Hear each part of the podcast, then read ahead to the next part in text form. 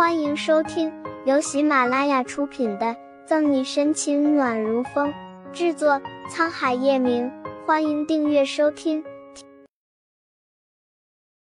第四百八十四章，要和别的女人订婚，还送他工厂。沈西不等顾春寒再给叶晨玉辩解，直接进了屋。顾春寒愣住，心里开始焦急，怎么办？嫂嫂这副不在乎的样子。该不会真的对表哥死心了吧？而且嫂嫂现在也不会听他说任何关于表哥的事，到底怎么办啊？沈西洗了个澡，靠在床上，脑海里先是闪过叶晨玉在工厂一脸深情对他说着那些话的场景，又很快闪过顾春寒刚才说叶晨玉不喜欢左心言的话。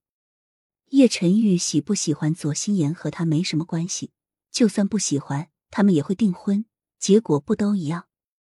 更何况他不喜欢左心言，不是也不喜欢他吗？一整晚，几个人同时失眠。叶老太太本来想等叶晨玉回来询问他如何打算的，可等了许久都不见人回来，只能先休息，第二天再问。顾春寒打了几次才打通叶晨玉电话，一接通，顾春寒就焦急的询问那头的叶晨玉：“表哥，你怎么才接电话？你和嫂嫂吵架了吗？”才出去一会儿，嫂嫂回来，怎么整个人都像变了一样？叶晨玉沉默了一会儿，没回答顾春寒的问话，反而询问沈西现在的情况。他呢？嫂嫂回屋了，现在应该睡了。然后表哥、嫂嫂、嫂嫂知道你和左心言订婚的事了。顾春寒还是决定告诉叶晨玉，这样或许他会给沈西解释。与其他剃头刀子一头热，在这儿给嫂嫂替表哥说好话，不如他自己亲自对说要好一些。叶晨玉一顿，没想到沈西这么快就知道股东逼着他和左心言要订婚的事，他现在一定很生气吧？要和别的女人订婚还送他工厂。叶晨玉心里一团糟，这么多事全堵在心里，闷得他喘不过气。你也早点睡吧。不等顾春寒再说别的。叶晨玉直接挂了电话，顾春寒愣愣的望着被挂掉的电话。顾春寒以为叶晨玉会生气的质问他是不是他告诉沈西的，却没想到就对方也这么平淡。顾春寒将手机放到一旁，忍不住心里纠结该怎么安慰沈西。沈西一整晚辗转难眠，不知不觉天都亮了，睁着眼看着外面一片白雾的天空。正打算起床，桌上的手机就响了起来。沈西侧身看到手机上警局里面的来电，连忙接通：“喂，沈队，在城郊江边发现一具三岁儿童的尸体。”沈西闻言连忙撑起身子，对电话那头说道：“好，我马上来。”在浴室快速的洗漱好，沈西连忙朝着警局赶过去。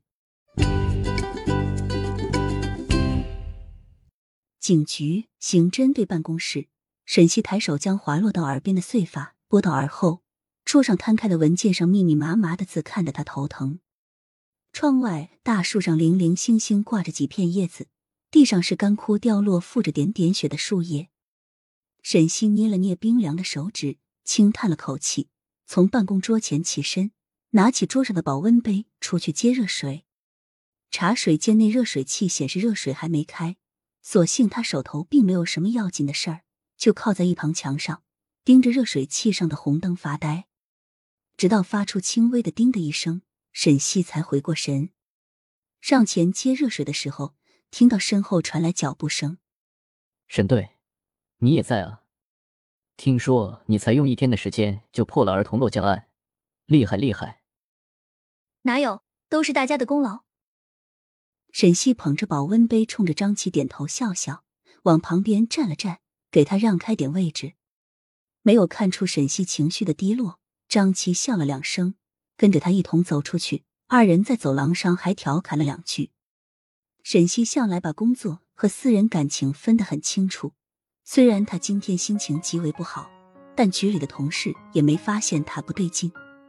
就像现在，他还笑着跟张琪打趣。沈队年轻貌美，又温柔体贴，不知道是局里多少同事的女神。